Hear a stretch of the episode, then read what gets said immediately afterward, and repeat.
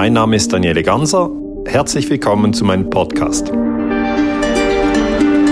Herzlich willkommen beim neuen Fürich-Talk. Heute nicht aus dem Restaurant Fürich, sondern aus dem schönen Salzburg. Und heute darf ich Danke sagen, weil heute bin ich eingeladen worden von Dr. Daniele Ganser aus dem Kongresszentrum in Salzburg. Grüß dich, Petra. Vielen Dank für die Einladung zum Gespräch.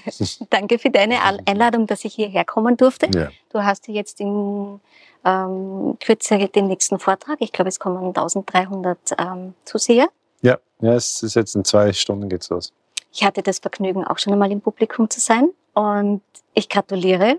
War es interessant? es war interessant und ich finde es wirklich großartig, wie du das bringst. Also ähm, mit Humor, dann erklärst du so, dass es jeder versteht.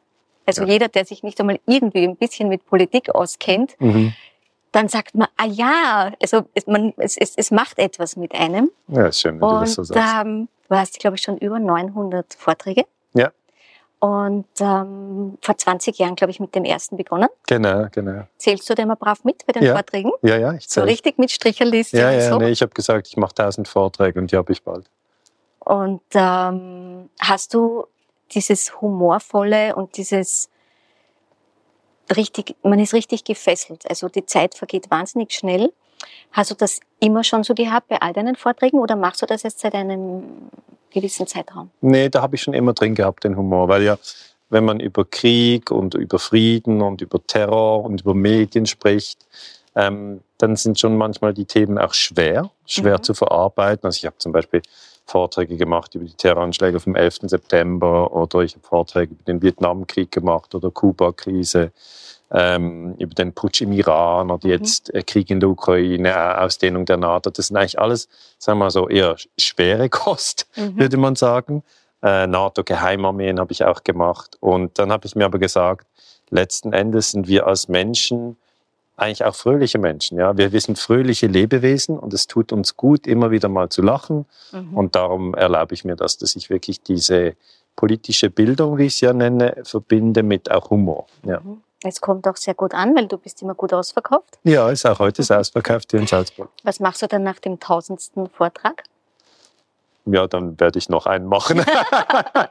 also ich höre dann nicht auf. Aber es ist einfach so, so halt mal so, eine, so ein Ziel, dass man nicht einfach nur zehn Vorträge macht oder nur 50, mhm. sondern dass man sich halt auch ein Ziel vornimmt und etwas längerfristig macht. Ja. Mhm. Das ist, das ist ähm, denke auch für die, für die Zuschauer wertvoll, wenn, wenn einer nicht nur einmal auftaucht und dann wieder weg ist, sondern dass er wirklich die Linie hält und äh, sich auch nicht einschüchtern lässt. Es mhm. gibt ja immer Medientheater oder es gibt dieses oder das. Es gibt ja auch immer Schwierigkeiten. Äh, während der Corona-Zeit konnten wir, äh, mussten wir die Tour unterbrechen, mussten mhm. wir auf digitale Medien ausweichen äh, mit einem Online-Kurs. Da habe ich dort gearbeitet und jetzt ja, ist das zum Glück vorbei. Jetzt kann man mhm. wieder die Halle füllen, ohne dass es irgendwelche ja, Regeln gibt. Da bin ich noch froh. Wie bereitest du dich vor? Ich ruhe mich eigentlich aus. Ja. Meditierst du? Oder? Ja, ich, ich konzentriere mich schon, stimme mich kurz ein und ähm, dann arbeite ich vor allem aus der Freude heraus. Also mhm. ich glaube, die Freude ist so wirklich die, die Ebene, wo ich, wo ich die ganze Kraft herhole. Man kann es man nicht sonst irgendwo herholen, weil das, ist doch auch viel, viel Energie ja, ja. im Raum, äh, bei mir, äh, Gespräche, Bücher signieren. Ähm, und wenn ich es nicht gerne machen würde, dann, dann hätte ich zu wenig Energie. Weil es auch die Reise, heute bin ich angereist von Basel, mhm. ähm, dann manchmal war ich in Kiel, dann war ich in Klagenfurt, also sie sind schon St. Pölten oder Dortmund und dann nächste Woche bin ich, glaube in München. Wie lässt sich das mit dem Privatleben vereinbaren? Ja, es geht. Es geht, weil es gibt auch die Zeit, wo ich gar keine Vorträge halte. Und da habe ich wirklich viel Zeit für die, für die Familie, für die Kinder. Mhm. Bin ich zu Hause und äh, da, da gehe ich es dann auch ruhiger an. Mhm. Ja. Aber es ist bei mir sicher so, dass wenn ich arbeite, dann, dann bin ich weg. Aber weil du die Kinder erwähnt hast, ähm, jetzt sind ja irgendwie so in deinen Vorträgen und so kriegt man halt natürlich mit, ich meine, man kriegt es generell mit, dass die politische Situation momentan nicht wirklich ähm, rosig ist. Mhm. Äh, wie vermittelst du das deinen Kindern? Wie machst du deinen Kindern trotzdem Mut? Ich sage meinen Kindern eigentlich, dass es äh, drei Leitsterne gibt, an denen man sich gut orientieren kann. Das eine ist die Liebe, das zweite ist die Wahrheit und das dritte ist der Mut. Das habe ich für mich so definiert. Ähm, und ich sage den Kindern dann auch, frag dich doch einfach, was würde die Liebe sagen, wenn du irgendwo nicht weiter weißt oder was würde die Wahrheit sagen. Mhm. Oder was würde der Mut sagen? Weil das sind so wie Fixsterne, die also auch in einer dunklen Nacht ähm, immer hell leuchten, die sind immer da. Weil diese Idee, dass man sich nach einer politischen Partei orientiert und sagt, diese Partei hat immer recht, ich glaube, die Zeit ist vorbei. Ja. Oder dass man sich nach einer Zeitung orientiert und sagt, das ist meine Lieblingszeitung, was auch immer die Redaktion schreibt zu allen Fragen, das ist immer richtig. Das ist, diese Zeit ist auch vorbei. Ähm, oder dass man sagt, ja, diese Universität, das ist die beste Universität des Landes, was auch immer die sagen, ähm, das ist die Wahrheit. Also da, da finde ich wirklich, sind wir in einer, in, einer, in einer Zeit jetzt, wo man sich selber, ja, selber immer wieder ausrichten muss. Ich sage ja nicht, dass mir das immer gelingt, ja, mhm. aber ich mhm. versuche schon halt immer, mich zu fragen, was wird der Mut sagen, ja. ja. Und äh, manchmal mache ich mit den Kindern auch so Spiele und sage, was sind die drei Fixsterne und so, und dann müssen sie die sagen. Und so. Also, das ist eigentlich das, was ich weitergebe. Mhm. Und ähm, wann hat das eigentlich begonnen, dass du, dass plötzlich die Medien auf dich losgegangen sind? 2006. Doch schon so zeitig. Ja. Weil jetzt kriegt man es eigentlich erst so richtig mit, irgendwie, zumindest in Österreich. Ja. aber, aber, aber, jetzt ist es extrem, weil jetzt äh, machen ja die Bürgermeister mit und die sagen dann ja. nein und dann ja, doch ja. und dann wieder nein und dann wieder ja. Ja, es ist so. Also es war so, ich war an der Forschungsstelle für Sicherheitspolitik der ETH Zürich, war ich äh, im Rang Doktor, war ich Experte für Sicherheitspolitik und dann habe ich gesagt, zu den äh, Terroranschlägen vom 11. September 2001, das gefällt mir nicht. Das sind wir nicht ehrlich informiert worden. Und der fünfte Jahrestag, das weiß ich noch sehr genau, das war eben 11. September 2006, habe ich dann einen Artikel geschrieben, weil die Journalisten auch gesagt haben, ja, Sie sind ja Experte, schreiben Sie doch bitte mal in der Zeitung, wie Sie das einschätzen. Ähm, und dann habe ich gesagt, da ist noch ein drittes Gebäude zusammengestürzt, das heißt World Trade Center 7 und äh, das wurde nicht von einem Flugzeug getroffen. Also warum ist denn das überhaupt eingestürzt? Dann habe ich mit Baustatikern gesprochen, ähm, Hugo Bachmann und Jörg Schneider. Also die sind in der Schweiz die führenden Professoren für, für Gebäudesicherheit.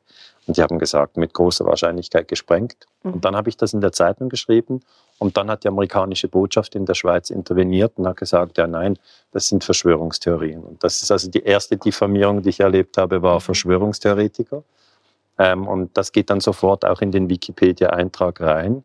Der war vorher gut und dann ging der so 2006 ging der langsam mhm. runter.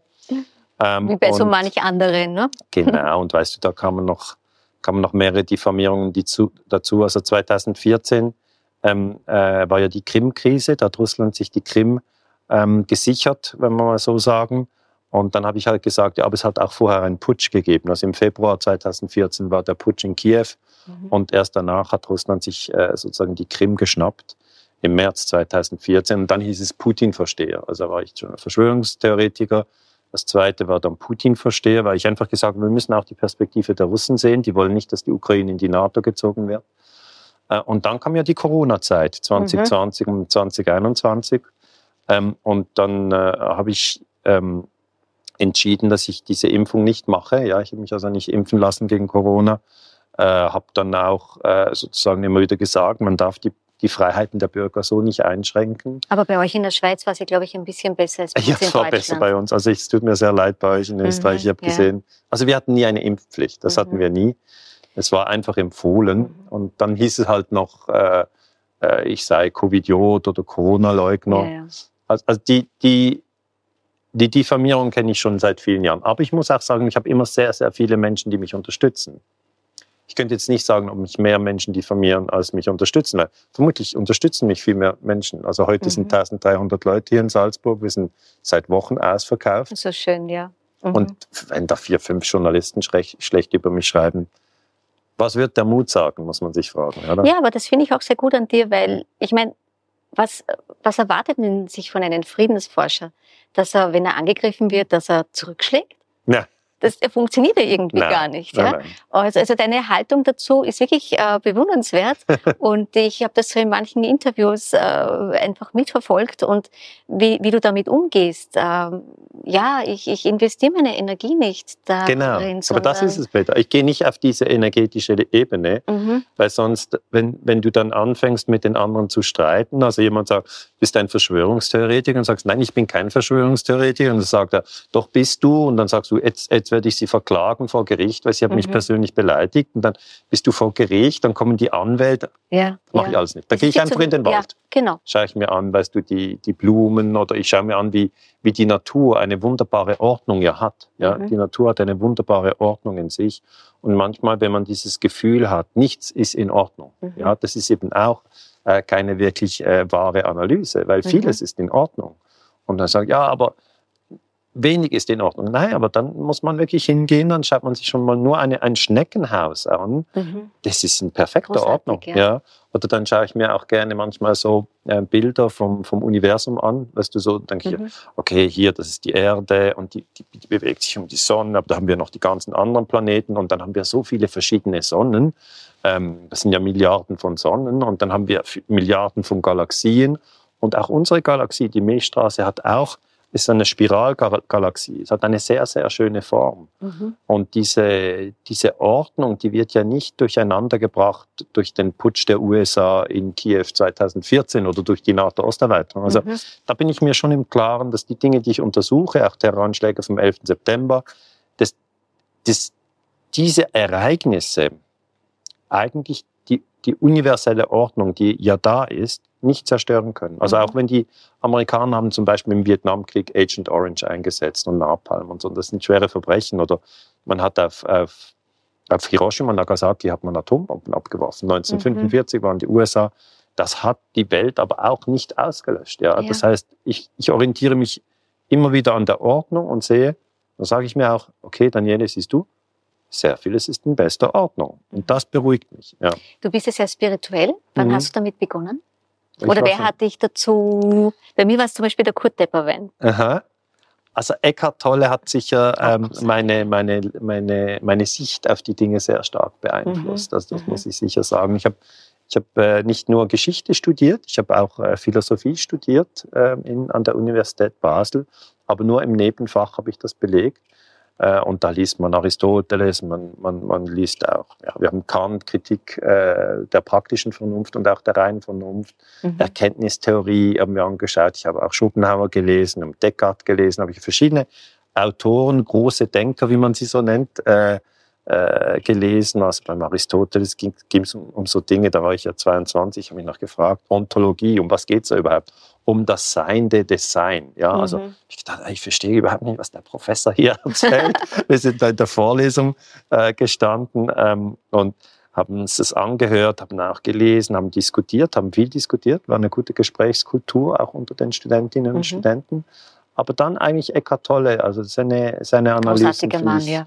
Finde ich, und das ist ein Deutscher, ja, es Mhm. wird, ja- ist in Deutschland gar nicht so bekannt, ja. Mhm. Angela Merkel ist bekannter als Eckart Tolle, Spannend. aber ich finde, Eckart Tolle hat viel mehr zu sagen. Ja, ich glaube, er wohnt jetzt in Vancouver, glaube ich. Ja, ja, ich glaube auch, ja. Aber Ich habe ihn mal gesehen großartig. bei einem Vortrag in, in, in Winterthur in der Schweiz. Und da war ich so richtig aufgeregt. Ah, ich gehe Mhm. zum Vortrag von Eckhart Tolle und ich höre mir das an. Und er war ganz bescheiden und gar nicht so ein aufgeblähtes Ego, sondern er war wirklich ganz, ja, er war einfach ein Lehrer, der sehr weise spricht. Mhm. Und ähm, habe ich mir auch immer gesagt. Also das finde ich schön, wenn, wenn ein Referent dann nicht so aufgebläht ist und sich irgendwie besser fühlt als die anderen. Weil Mhm. das, das sehe ich auch so. Ich möchte mich überhaupt nicht besser fühlen als irgendjemand der, der 1300 Menschen, die heute Mhm. Abend kommen. Weil wir sind alle, alle Menschheitsfamilie. Also das sage ich auch immer. Wir sind alle Menschheitsfamilie. Ja. Die einen sind schon ein bisschen älter, ja. Die anderen sind ein bisschen jünger. Also das sind Leute, die sind Aber es ist 70. bunt gemischt, gell? Ah, ist Also bunt es ist gemischt, ja. Oder ja. sind 15-Jährige und Ja, 80-Jährige. cool, ja. Aber die sind doch alle Mhm. Menschheitsfamilie. Ist doch nicht der 80-Jährige besser als der 15-Jährige. Ja. Und der 15-Jährige ist auch nicht besser. Es sind niemand, oder da sind Reiche und Arme, ja. Aber das sind dann die Reichen nicht besser als die Armen. Genau. Oder sind Männer oder, und Frauen. Das sind doch nicht die Frauen besser als die Männer. Das ist, und das sind auch Ausländer und, und, und Inländer. Ja. Da sage ich immer, hier in Österreich bin ich ja jetzt auch Ausländer. Also es ist, es ist wirklich immer, immer ganz durchmischt. Auch die Leute fragen, aus welchen Parteien kommen die Leute. Sag ich, ich weiß nicht, die kommen aus ganz verschiedenen. Also Mhm. die sind auch parteilos oder wählen oder wählen Ja. nicht. Ich weiß es nicht. Mhm. Ich persönlich bin keiner Partei. Aber du hast ähm, das Glück, dass du mit deinem Beruf deine Berufung le lebst eigentlich, Ja. oder? Ja, das kann man wirklich Das so ist sagen. ja, das spürt man aber auch. Genau, Ja. und das ist eben die Freude. Das ist ja Mhm. das, was ich angesprochen habe, dass ich auch eine tiefe Dankbarkeit habe Mhm. ähm, dass ich wirklich meinen, äh, meinen, ja, meinen, meine Berufung wirklich leben kann. Also Mhm. das, das ist nicht selbstverständlich und dafür bin ich sehr dankbar. Also ich habe ja, äh, wenn es mir manchmal nicht so gut geht, dann höre ich mir auch manchmal Eckart Tolle an und Ah, dann geht es mir ja? plötzlich gut. Ja, ja ne, hat doch Ja. einen ganz anderen Blick auf die Ja. Dinge, oder? Mhm. Und ähm, du hast aber mal erwähnt, dass du dir, wenn es dir, glaube ich, nicht so gut geht, Nahtoderlebnisse ansiehst. Ja, ja. Weil? Ja, das finde ich einfach eine zentrale Frage. Also wir wissen ja, äh, dass wir alle sterben werden. Also Mhm. ich werde sterben, du wirst sterben, alle, die heute zum Vortrag kommen, werden sterben. Okay. Nichts können wir mitnehmen. Na, und, es ist fix. Ja. Also es ist nicht so, nee, aber ich habe fünf Kollegen, die sind nie gestorben. Nein, hast du nicht. so eine Frage, wir werden alle sterben.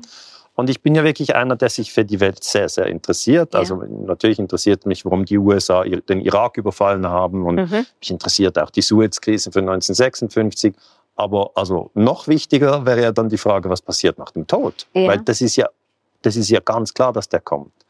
Und dann äh, gibt es natürlich die Haltung, dass man sagt, über den Tod können wir gar nichts wissen. Ja, es Mhm. ist das große Mysterium, niemand versteht es und da gibt es 15 Meinungen, 100 Meinungen und du kannst nie wissen, welche richtig ist. Das war so ein bisschen äh, ein Ansatz, den ich äh, von verschiedenen Menschen gesehen habe. Und dann habe ich aber auch gesehen, dass es Nahtodeserfahrungen gibt. Mhm. Ich hatte nie eine Nahtodeserfahrung, aber das sind einfach Menschen, ähm, die haben eigentlich, die wären fast gestorben, wurden dann aber von der modernen Medizin gerettet, Mhm. haben überlebt und blicken dann zurück. Mhm. Und der erste, der eigentlich dazu gearbeitet hat, war, war, war Moody. Raymond Ja. Moody hat viel dazu äh, äh, gearbeitet, aber dann auch Keith Alexander, Pim van Dommen oder äh, Kübler-Ross. Also es gibt, es gibt eine ziemlich große Literatur zu, Mhm. diesem, zu diesem Thema.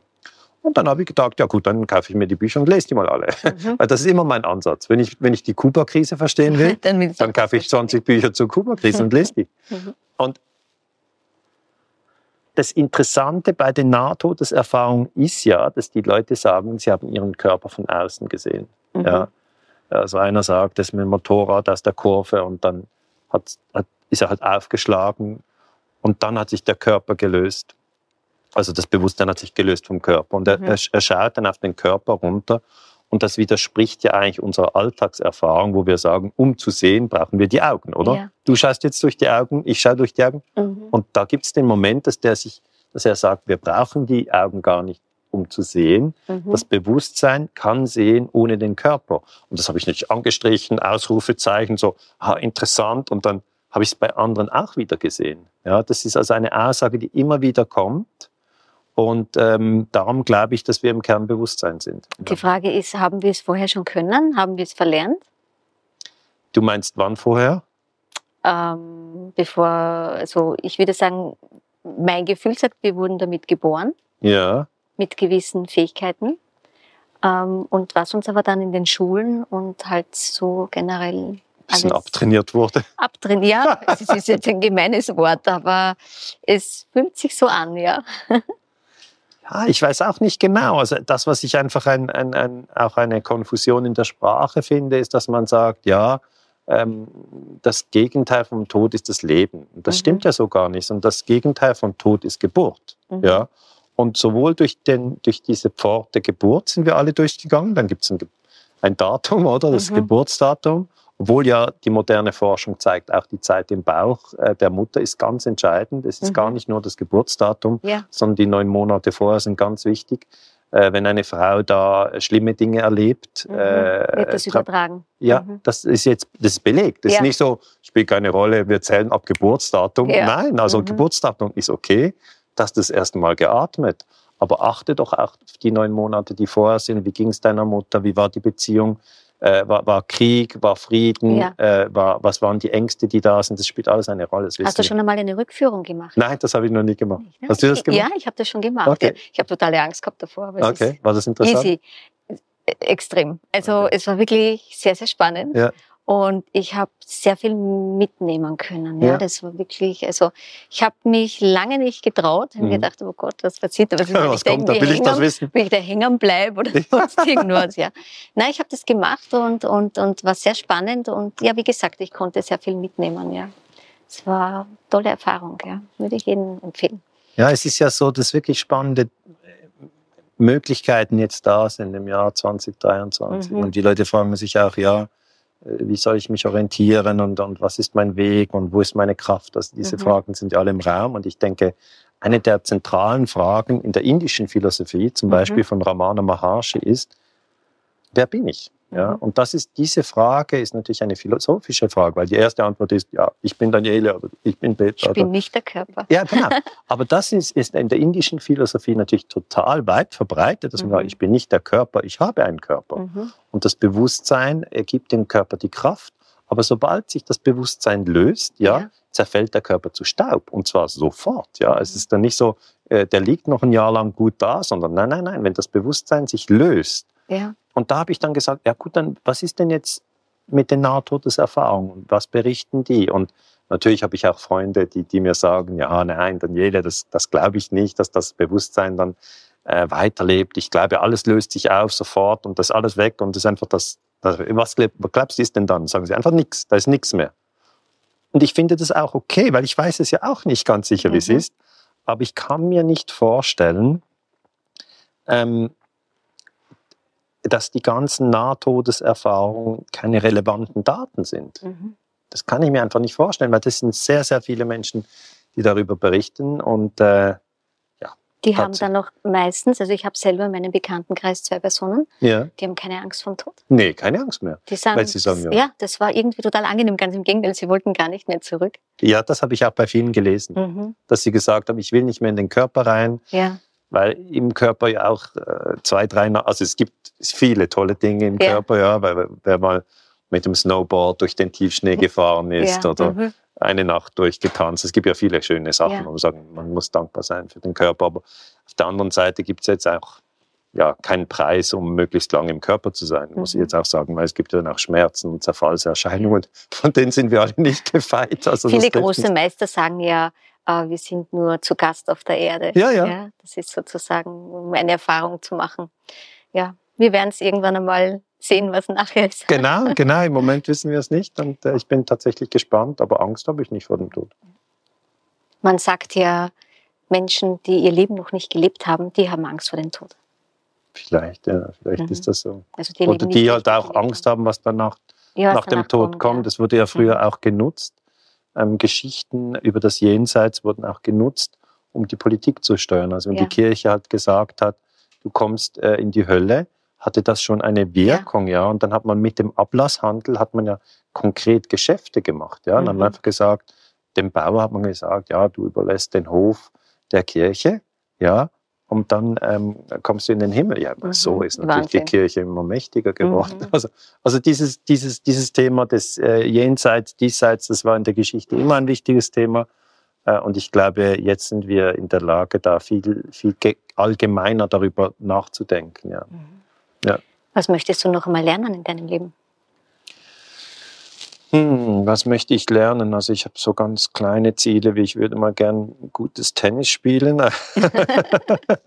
Aber das ist jetzt nicht auf der Ebene, was ich, Mhm. das ist mir super zentral ist. Aber das sind so kleine Dinge. wo Ich sage, ja, da würde ich schon, oder habe ich mal Kitesurfen gemacht. Das ist auch noch schwierig mit dem Kite, dass Ja. man richtig, habe ich natürlich andere gesehen. Bungee Jumping bist du, glaube ich, auch Hab schon ich schon gemacht, Ja, hast ja, auch ja. schon gemacht, ja. Ich habe schon vieles gemacht, das ich toll finde. Mhm. Ähm, aber sonst ist eigentlich Weisheit mein Ziel. Also es ist nicht unbedingt jetzt eine, eine sportliche Fähigkeit oder zum Mhm. Beispiel kochen kann ich nicht gut. Und Mhm. Es ist nicht mein Ziel, speziell noch äh, zu lernen, wie man gut kocht. Das ist gar nicht, das interessiert mich Ja. nicht, das ist jetzt nicht meins. Mich ähm, interessiert wirklich Weisheit, also diese ganzen Weisheitslehrerinnen und Lehrer, die ja da sind, ja. Die haben, wenn ich das so sagen darf, Petra, die haben viel zu wenig Präsenz. Ja, Das heißt, man Mhm. sieht eigentlich immer die Politiker. ja. Das, die sind mächtig, die sind einflussreich. Ja. Die können sagen, wie viel Steuern wir bezahlen müssen oder ob wir hier 30 oder 60 fahren dürfen mit dem Auto. Aber sie sind nicht weise. Ja. Mhm. Und die fangen an mit Kriegen oder die können sagen, ihr müsst impfen oder dann können sie sagen, die Kinder müssen jetzt in der Schule das lernen. Also die sind, ja, die sind schon Mhm. mächtig. Aber ich finde, warum sind immer die eigentlich in den Medien, die überhaupt nicht weise sind? Also ein Eckart Tolle halte ich für sehr, sehr weise. ja. Und ähm, Der stellt sich aber auch nicht so in den Vordergrund. Und ich glaube, natürlich nicht. dass ne? die weisen Menschen sich nicht in den Vordergrund stellen wollen. Nein, nein, das tun sie nicht. Die tun das nicht. Hm. Ich finde schon aber, dass sie dann immer so, also bei mir sind diese Personen im richtigen Moment in mein Leben gekommen. Ja, vielleicht ist es so. Ja. Das, ist, das, ist denn, das muss sich fügen, ja. Ja. Mhm. Mhm. Willst du ein neues Buch schreiben? Ich werde schon immer wieder danach gefragt. Ähm, und ich, ich ähm, werde sicher noch ein Buch schreiben. Also ich habe das erste Buch war die NATO-Geheimarmeen. Ja. Da habe ich erklärt, dass die CIA und der MI6, also der amerikanische Geheimdienst und der englische Geheimdienst, haben im Kalten Krieg äh, Widerstands-, Guerillastrukturen aufgebaut. Mhm. Ähm, die haben äh, im Geheimen existiert, übrigens auch in Österreich und in mhm. der Schweiz und in Deutschland und in Norwegen. Und Spannend. In, ja, es ist ein Riesennetzwerk und das war einfach nicht demokratisch kontrolliert. Also die, die Leute im Parlament wussten nicht einmal, dass diese Geheimarmeen gab. Okay, das war mein erstes Buch und ähm, das zweite Buch war Europa im Erdölrausch. Da habe ich mhm. eigentlich erklärt, dass wir sehr, sehr viel Erdöl importieren aus dem Ausland und dass wir dafür auch Ressourcenkriege führen. Das Thema Erdöl interessiert mich weiterhin, weil jetzt gerade Saudi-Arabien anfängt, das Erdöl eben nicht mehr in Dollar zu verkaufen, sondern in mhm. Yuan. Das ist eine große Sache, weil die Amerikaner natürlich ähm, den Saudis gesagt haben, ihr dürft das Erdöl nur in Dollar verkaufen das ist diese ganze Geschichte mit dem Petrodollar, ja. das den Amerikanern dann die Möglichkeit gegeben hat, eigentlich Geld zu schöpfen und sich zu verschulden, was man sonst eigentlich gar nicht so kann als Staat. Also wenn du, wenn du natürlich die anderen Länder zwingen kannst, Erdöl in, in, in Dollar zu kaufen, dann kannst du dich verschulden. Aber vielleicht sind wir hier auch in einem Umbruch jetzt mit dem Ukraine-Krieg, wo sich Russland und China und Saudi-Arabien viel näher zusammentun. Okay, das ist Erdöl, interessiert mich auch sehr. Und das dritte Buch war dann Illegale Kriege. Dort mhm. habe ich mhm. einfach mal das UNO-Gewaltverbot genommen und gesagt, äh, schaut her, also wir haben immer wieder illegale Kriege, obwohl seit 1945 eigentlich das UNO-Gewaltverbot sagt, alle Mitglieder der UNO, also alle Mitgliedstaaten, mhm. unterlassen in ihren internationalen Beziehungen jede Androhung oder Anwendung von Gewalt. Das ist das UNO-Gewaltverbot. Mhm. Und dann das vierte Buch war Imperium USA, das ist jetzt das neueste Buch. Mhm. Und da zeige ich eigentlich, dass die USA im Moment die Weltmacht sind und dass sie auch äh, mit viel Brutalität und mit viel Kriegen in diese Position überhaupt hereingekommen sind. Heute haben sie ein Militärbudget von 880 Milliarden Dollar. Mhm. Äh, als Vergleich, ähm, Russland hat 70 Milliarden, mhm. China hat 300 Milliarden. Also die USA haben mit Abstand das höchste Militärbudget. Und ein nächstes Buch, das ich vielleicht solche ein bisschen im Auge habe, aber das kann ich nicht versprechen, dass ich mhm. das schreibe, aber so der Kampf zwischen USA und China, das interessiert mich sehr. Aber ich habe das Buch mhm. nicht geschrieben, ich bin einfach am Recherchieren Mhm. Und wenn der Moment richtig ist, werde ich dann entweder zu diesem Thema oder zu einem anderen Thema schreiben. Aber ich werde sicher wieder ein Buch schreiben. Vielen Dank, dass du dir Zeit genommen hast. Ja, ich danke dir. Möchtest du noch etwas sagen? Für mich ist wirklich einfach wichtig zu sagen, dass wir alle zur Menschheitsfamilie gehören. Ich kann, kann das nicht genügend oft betonen, weil mhm. Äh, man hat in der Geschichte immer wieder gespalten, weil du eben zwischen Männern und Frauen hat man wirklich die Frauen, die weißen Frauen hat man wirklich umgebracht als Hexen. Es ist wirklich ein. Aber in der, es ist ja noch gar nicht so lange her. In Nein. der Schweiz, glaube ich, durften ja auch die Frauen erst. Äh, ah, mit dem Abstimmen. Ja. Ja, gut, also aber das ist was anderes. Haben wir sie nicht umgebracht? Wir haben einfach nein, nein, ja, aber politischen trotzdem, Ja, aber trotzdem. Ja, 17, ist, also in, in, in dieser Zeit, also das ist schon spannend. Also die letzte Hexe in der Schweiz, ich glaube 1780 wurde sie umgebracht, mhm. Anna Göldin. Äh, und das Frauenstimmrecht wurde dann in den 1970er Jahren eingeführt auf nationaler Ebene mhm. und auf kantonaler. Die Schweiz ist ja in 26 ja. Kantone unterteilt.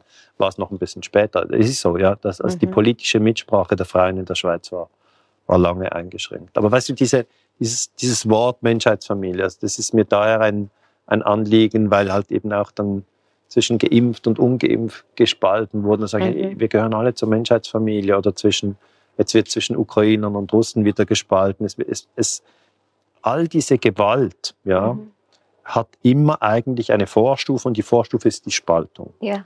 Und wenn wir da wach werden und sagen, okay, wir lassen uns nicht spalten, ja, dann kann die Friedensbewegung wirklich stark werden. Ein schöner Schlusssatz. Ja.